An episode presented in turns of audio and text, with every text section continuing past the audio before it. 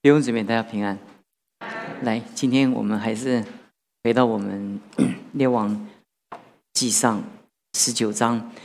列王记上十九章，呃，其实我十九章我本来想慢慢带你们查，但是，但是我最近 觉得有一个需要把这一篇在这个主日讲给弟兄姊妹听，因为在我们生命中，我们。一生会遇见很多的那种生命的瓶颈，就是情绪崩溃，也是我们的生命的挫折跟打击。我觉得在以利亚的生命的见证中，可以给我们很好的提醒。其实神的法则，我们常常会觉得好像神的道离我们很远，但事实上这离我们很近。有时候我们会觉得，好像我们听了那么多。是很理论，但是让我们真的去仔细的去思考，你就不断去实践，你就发觉它真的对我们的生命中很有帮助。那我们 来，我就这我我就跳过一到十八节，我我礼拜天再跟弟兄姊妹讲。那我我们来来读十九节到二十一节。列王记上十九章十九到二十一节。于是以利亚离开那里。遇见沙马的儿子利沙耕地，在他前头有十二对牛，自己赶着第十二对。以利亚到他那里去，将自己的外衣搭在他身上。利沙就离开牛，到以利亚那里说：“求你容我先与父母亲嘴，后我便跟随你。”以利亚对他说：“。”做了什么呢？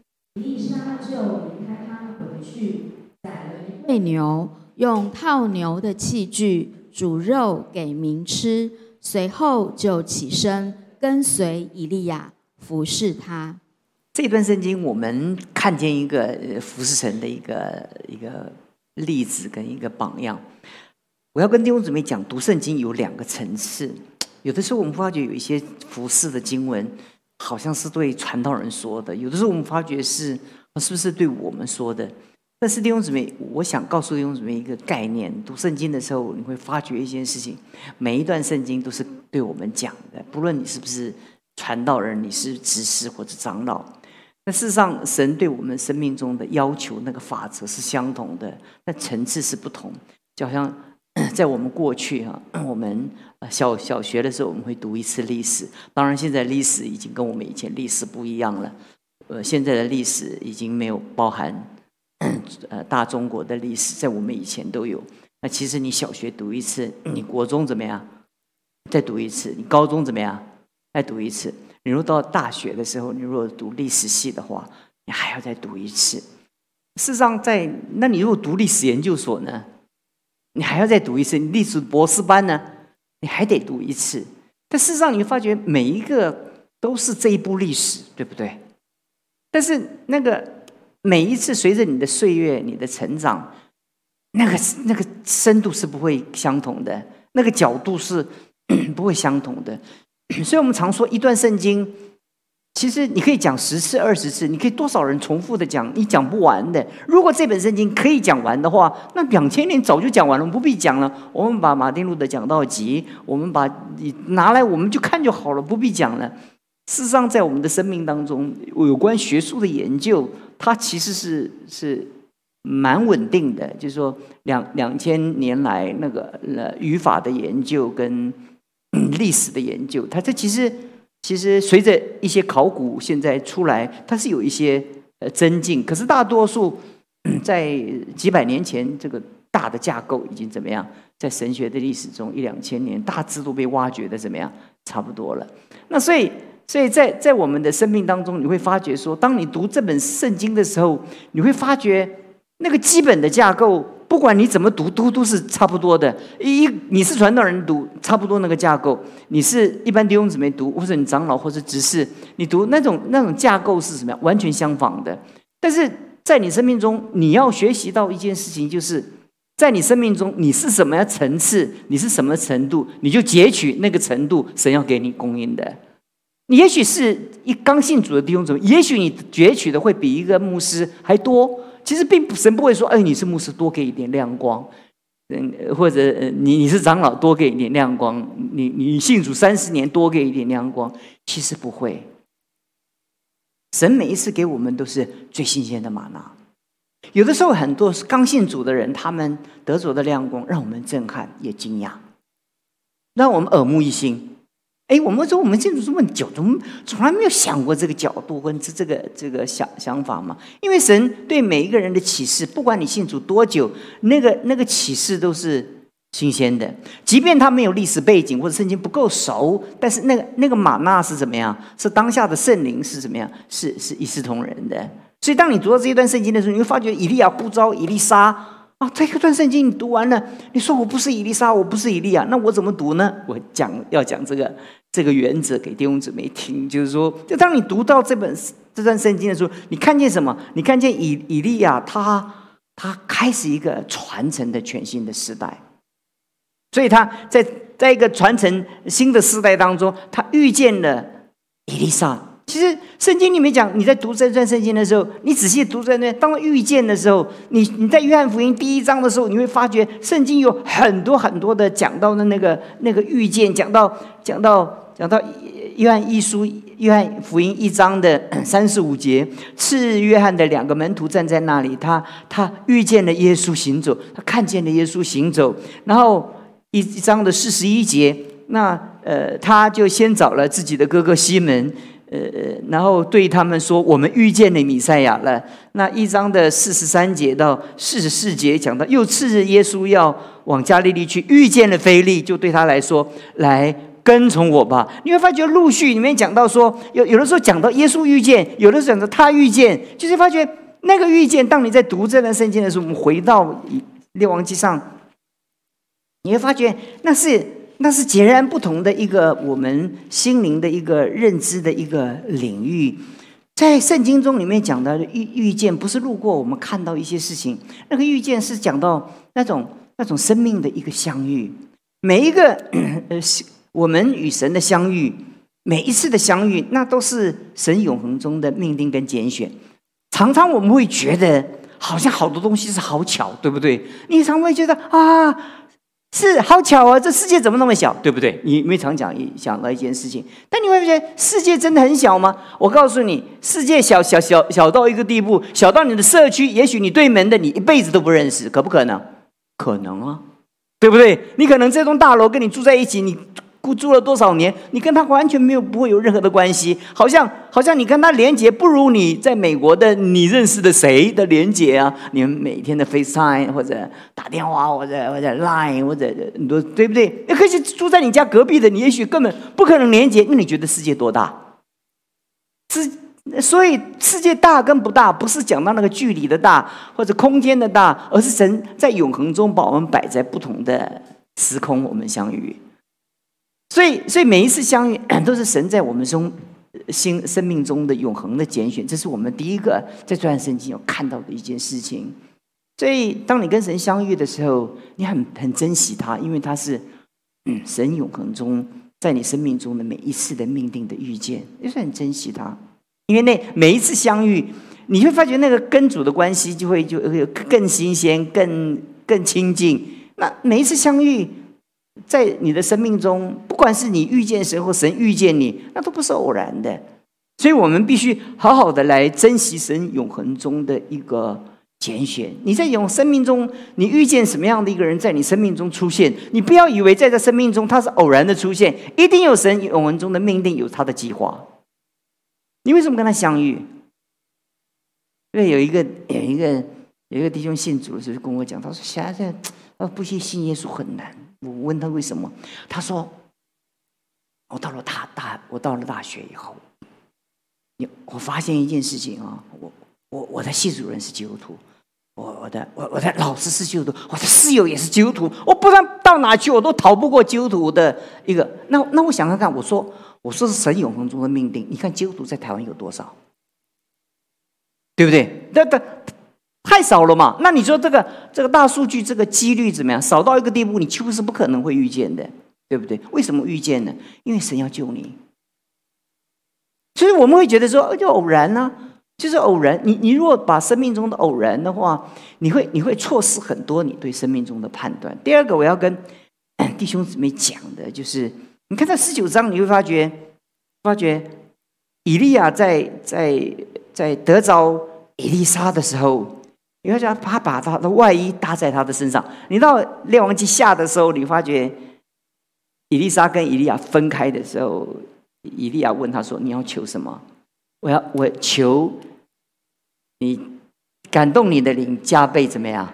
哇！他要他要以利亚多大的能力？他要以利亚双倍的圣灵的能力。在我们的生命中，你会发觉这个以丽莎怎么样？是是，那关键在。”列王记下那第二章讲到，那那讲到什么？那那个双倍圣灵的能力是以利亚的外衣，外衣。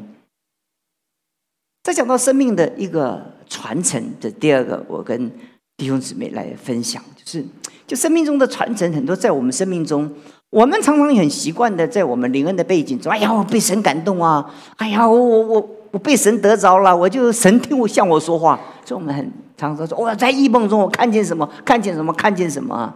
但其实事实上，在我们的生命当中，神在传承中给我们的多过于他在灵恩的那那种那种向我们显现中还多。那个传承包含古圣先圣先贤他们给我们的属灵的作品，或者你的小组长跟你的牧师给你的培育跟教导。很多的基督徒是没有这个。刚刚最近在牧师在这里领会的时候，我不知道你们有没有感觉得到，一个一个没有没有连接教会的人呢，他他是宇宙性的神徒，很可惜，他的成长没有连连接在那个那个水流里面。但是这个世界上哈，那个很多的流。但圣灵的水流在每一个教会的流通，它的值、它的量、它的流流向、它的流法，跟每个教会是不同的。就是你，你猛然去一个教会，你会发觉有的时候会进进不去里面。你你找到一个教会，那个教会是那个水流、那个那个频道，是跟你怎么样很类似的，就是神给你预备的教会。你在这个教会中，你会发觉你很容易听到神的声音。可是，在我们的生命中，我们有的时候我们就跳脱这个架构。我们就好像我们要在自己祷告中，我们遇见神，好不好？很好，但很危险，非常的危险。你你没有同伴，你没有一个长辈的一个遮盖，就是非常的危险，非常的危险。因为因为在在属灵的道路当中，你会发现那个没有那个传承哦，就在在你生命中，你会失去神很大的一个属灵的产业。所以我常跟弟兄姊妹讲，在我们生命中啊。你要懂得那个那个传承，那个传承是古圣先贤，还有在每一个教会神给我们教会的丰富，那都是。但更重要的一件事情，神把你量在那个小组那个当下中，你要仔细去聆听神在那个环境中向你所说的话。这是第二点，我要跟弟兄姊妹要发掘，就是那个那个传承，那个传承，那个传承，就以丽莎。就跟着以利亚，后面讲说，他就他就服侍他，他就服侍他。你知道他多宝贝，他多么珍惜以利亚，珍惜跟他相处的时间。圣经后面讲到，他就服侍他，这很宝贵，因为他就跟在他旁边，就看他说什么，赶快记下来。有人，你懂我的意思？很宝贵，因为因为这种传承，你很多一个一个。一个属灵的一个前辈，他讲的一句话，抵你十年、二十年的修炼。他这一句话就把你整个生命中怎么样，就就点活了。就是今天我们在这个时代中，我们对传统、我们对历历史，我们其实就是很不屑。特别这个时代被教育的，所以在这个教时代的教育，就是变成我们每个人是很很孤独、很孤独。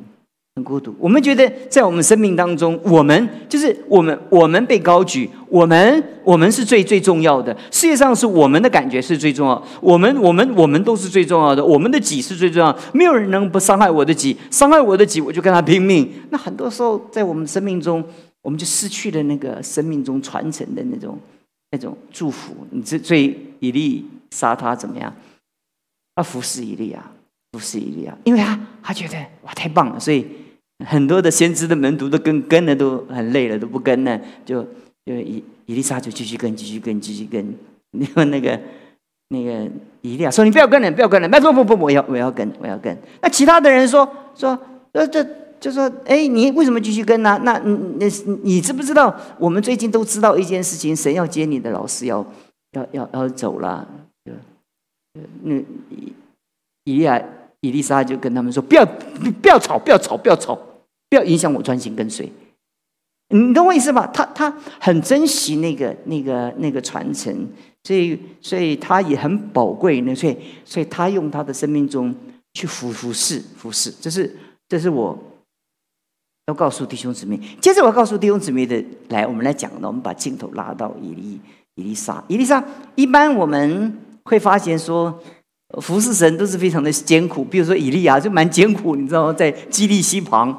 然后哇，就是乌鸦，你你今天来了没有啊？哎呀，那乌鸦罢工了，他就今天就没有懂得没有得吃，对不对？那那那，但是感谢神，乌鸦怎么样？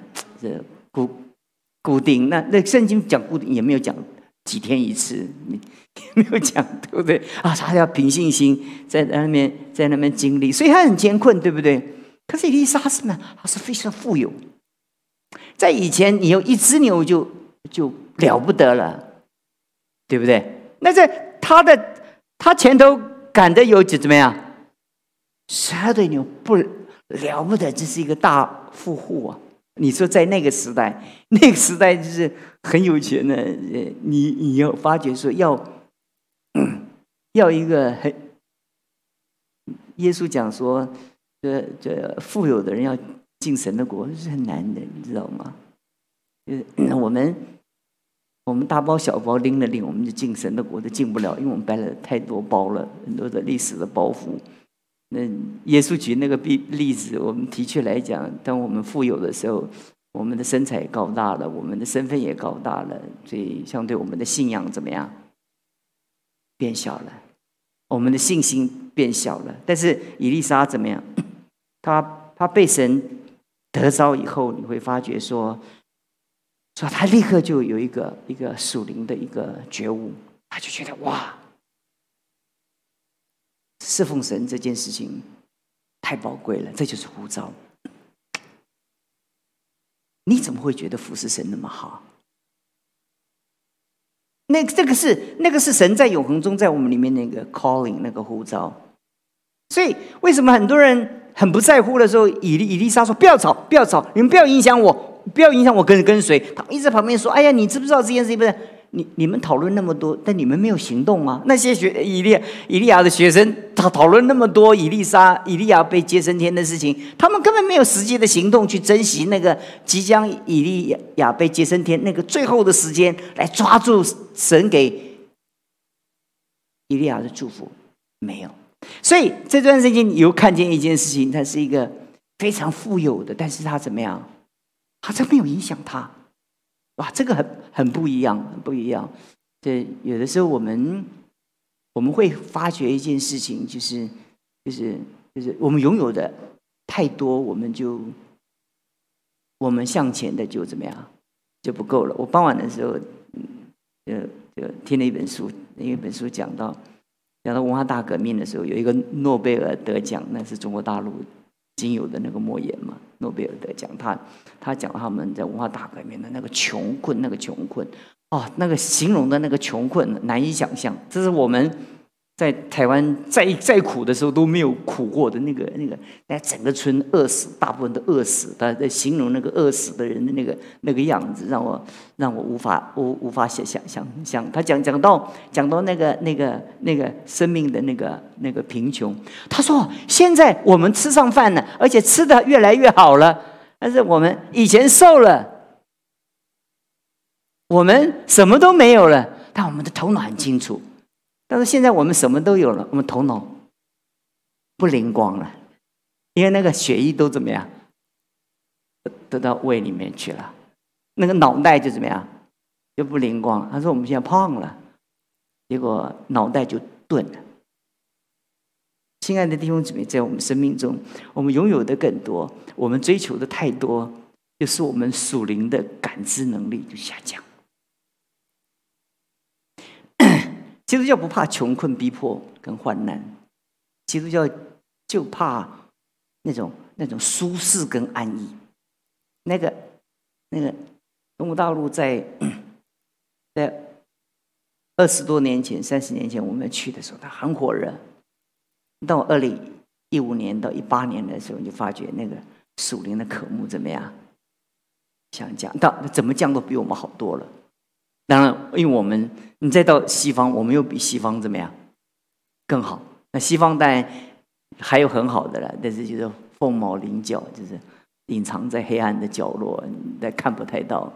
但是，但是就会发觉，就是要很大的一个一个一个敌人，就是太过安逸。我们要要的太多，我们属灵的依靠就越来越怎么样？越来越少。这是我跟弟兄姊妹讲到的，伊丽莎很不平凡的地方，就是他虽然拥有的这么多，但是当启示的光来的时候，他依然的往前，就没有对他有任何的拦阻。这就是眼光嘛，是不是？就是眼光在我们生命中。接着他他就跟以利亚说：“我要跟我父亲先做一个告别，因为要服侍神，就要走不一样的路。”你就发觉他生生命中有一个有一个很好的平衡，他他他知道他要服侍神，但是他也很不容易割舍他跟父母之间的那份感情，他要做好好的一个一个一个一个交代啊！所以，所以一个服侍神的人，伊丽莎是一个很有很有勤奋的人。你从后面看见他服侍很严厉，其实不是。你从这段圣经看见他怎么样？他很重视感情。他非常重视感情，所以他的服饰是他属灵的法则跟他原则，并不是属于他的本性。他的本性是非常的顾惜，一个亲情的。那接着我们看见伊丽莎的服饰，他是怎么样？他断绝他自己所有的后路。圣经里面讲到说，他他就宰了一对牛，用套牛的器具煮肉给民吃，随后就跟随。以利亚，那个那个煮肉哈，是在那个时代，那个时候代表代表一个宣告，也是欢乐。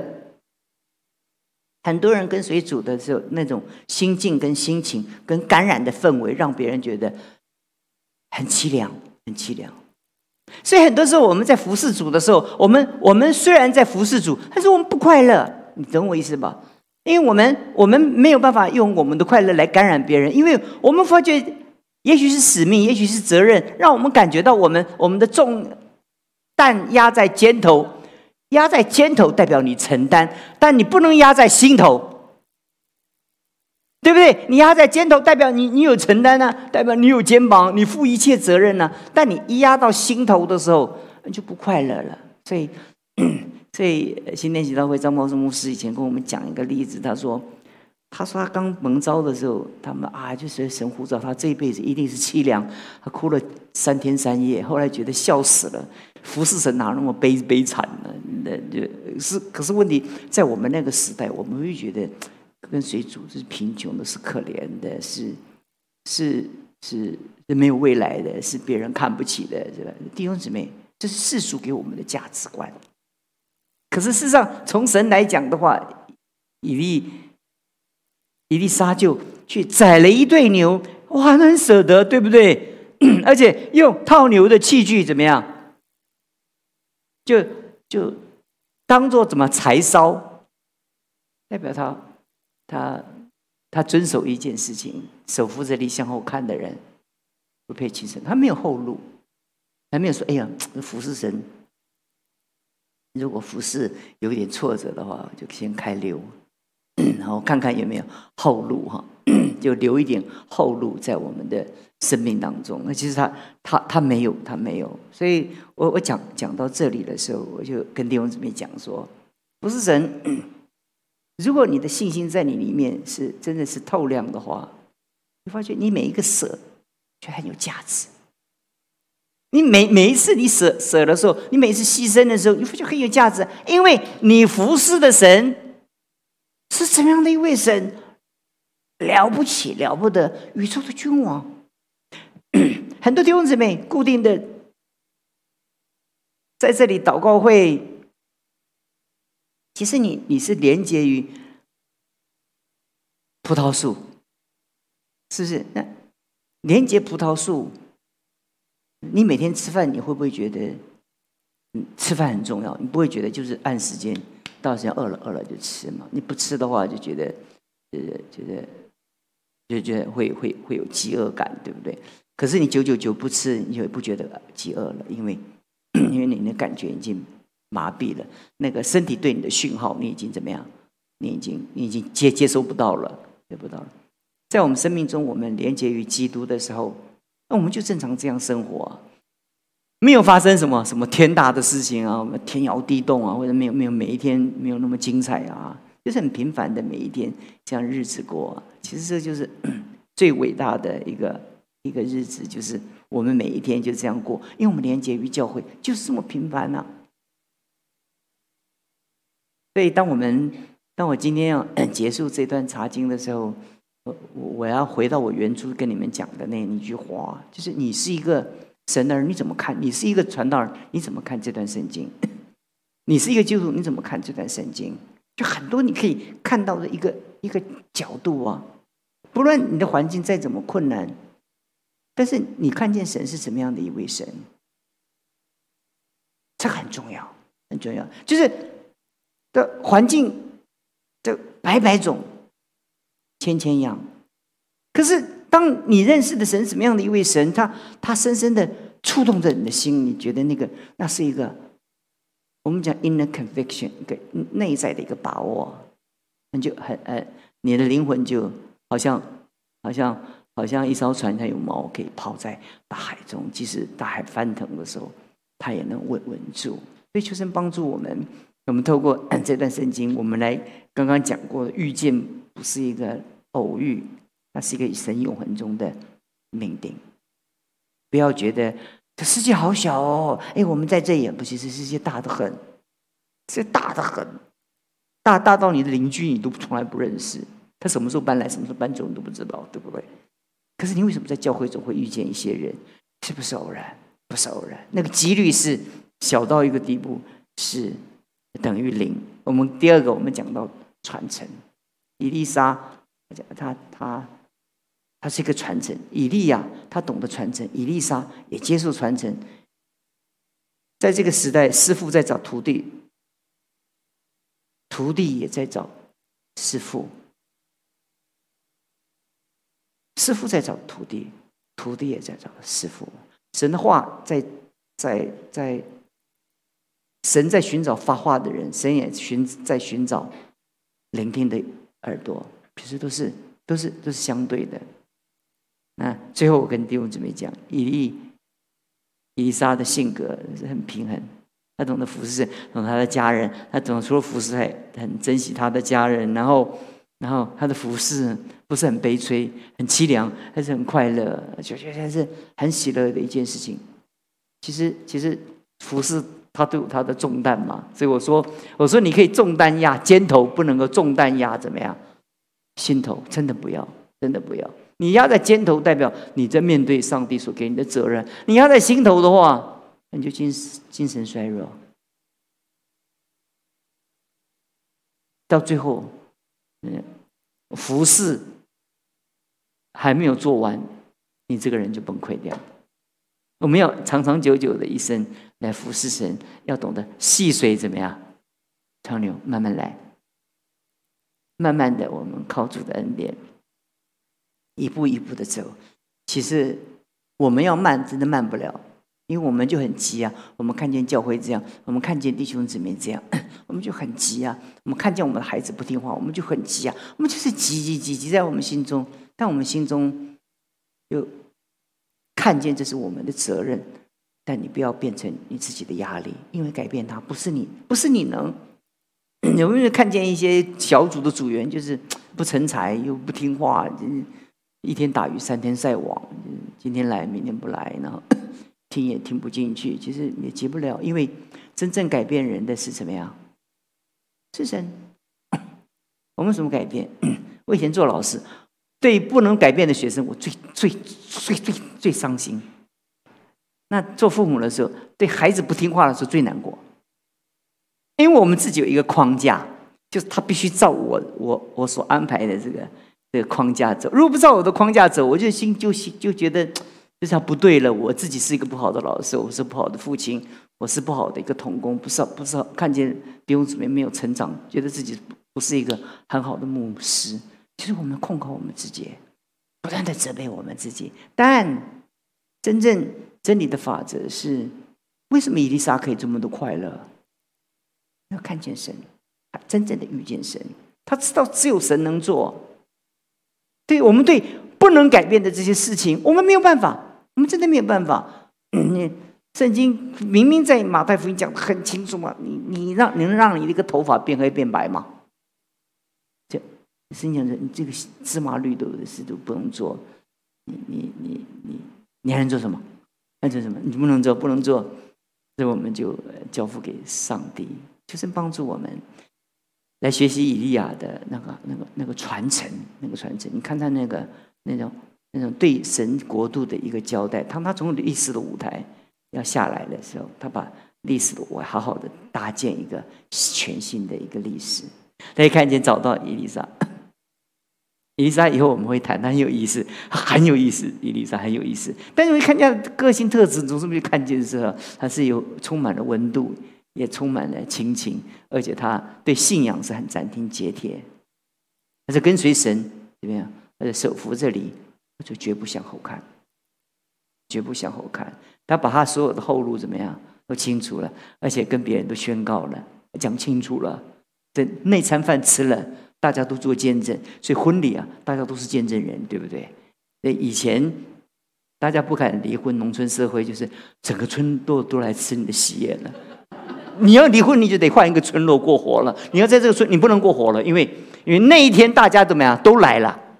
那你有什么交代？你你如果不想跟他跟太太在一起，你想离开的话，你只有换村落。以前那个农业社会，你换到哪里去？你就换了生活，村落就没有没有生活可以。有机没有机会生活了，所以因为大家都是，所以伊丽莎把牛牛宰了，这牛套牛的器具也烧了，这样，人人家都看见那个那幅图画了。你你有一天又又回来再重新的耕田，别人说哦，伊丽莎你怎么在这里啊？哎呀，说不好意思，但是你以前在做什么呢？哎呀，以前我不不好交代，不好交代。我们来祷告。求亲爱的主帮助我们，帮助我们每一个在座的每一位弟兄姊妹，知道我们在我们生命中，我们第一次与你相遇，那是永恒中你的命定。我们知道那个相遇不是偶然，不是路过，不是在我们生命中随便的一个遭遇跟经验，那是你在永恒中你的指定，在我们中，在我们当中你对我们的一个救恩的许诺。我们向你献上感谢，求你也同样的帮助我们来学习对这个时代的那种那种承担。你可以发觉，那个一代过着一代，我们在神的永恒的计划中，我们只不过是一个一个一个小局，我们不是一个整个整个历史的开始跟终结，我们只是历历史当中的一个阶段，就我们。做的有限，但我们知道你是无限。你把我们放在历史任何一个阶段，完成那个阶段中我们当该做的工作。谢谢主，听我们的祷告，祝福我们当中每一个坐在这里的弟兄姊妹，让我们知道，我们每一次坐在这里，我们是对你的一个呼召的一个许诺。主，谢谢你。我们既然决定了，我们就不往后看，我们就勇往直前。我们知道，就像一粒沙一样，它永远不会后悔。谢谢你，听我们的祷告。奉主耶稣基督的名。